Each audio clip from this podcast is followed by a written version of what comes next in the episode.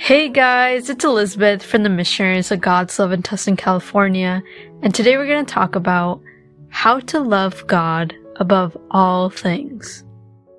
But before we dive into this topic, I invite you to find a quiet place to sit.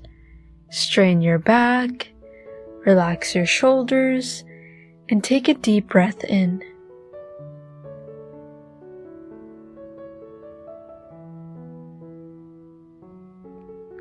Invite the Holy Spirit to come to you. Holy Spirit, please come to me. I need you. Please enlighten me and guide me throughout this prayer. And please heal me wherever I need it, whether it be my mind, my heart, my body, my spirit. Please help me with whatever I am going through. I thank you, Lord, for listening to my prayer.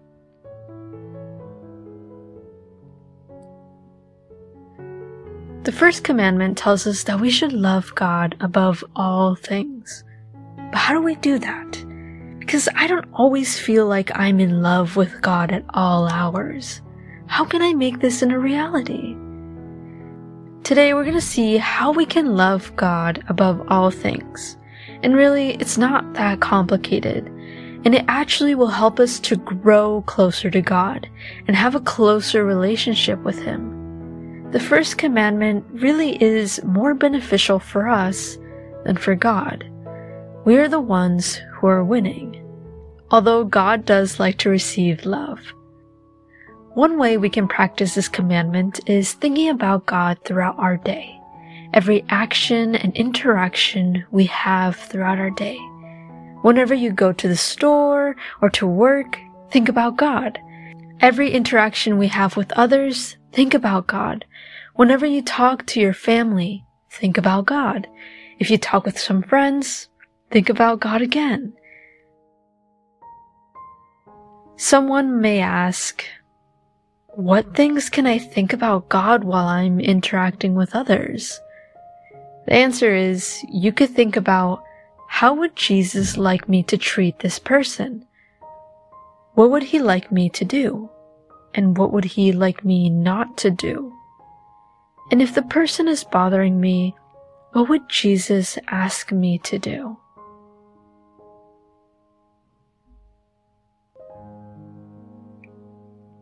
Once we make this into a habit, thinking about God all the time and asking God these questions, we start having an intimate and personal relationship with God.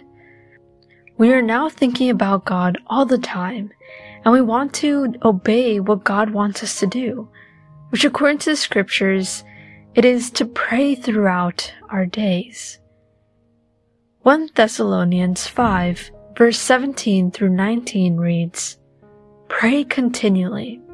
Give thanks in all circumstances, for this is God's will for you in Christ Jesus. Do not quench the Spirit. How beautiful this Bible verse is. First, it says that we should pray continually and that we should give thanks in all circumstances. Now, some people may say, but how can I give thanks to God when I'm going through something difficult? I invite you to try to give thanks to God even if you're going through a difficult time. But how can I do this? Okay, well, you can tell God, Lord, I do not understand what is happening, but I give thanks to you because I know you will turn this into something good for me. I do not like what I'm going through and it bothers me. But I know, Lord, that you will turn this into something good for me. This is why verse 20 reads, Do not quench the spirit. So God continues to be with us through the good times and the bad times. Try giving thanks to God and pray. Because once you start praying and connecting with God, He transforms you and your emotions. Whenever you feel mad, talk to God. With respect, get out your anger with God. You can tell God, I'm angry because of this or because of that. Do it quietly during your prayer. Talk to God through your heart. Have that heart to heart conversation. Open the doors to your soul and heart so God can enter. Once God enters within you, there are miracles and changes. The storm becomes calm. Darkness turns into light. Sadness turns into peace and serenity. Anger turns into calmness. Try it and you'll see how God works. Ephesians 6 verse 18 reads, And pray in the Spirit on all occasions with all kinds of prayers and requests. With this in mind, be alert and always keep on praying for all the Lord's people.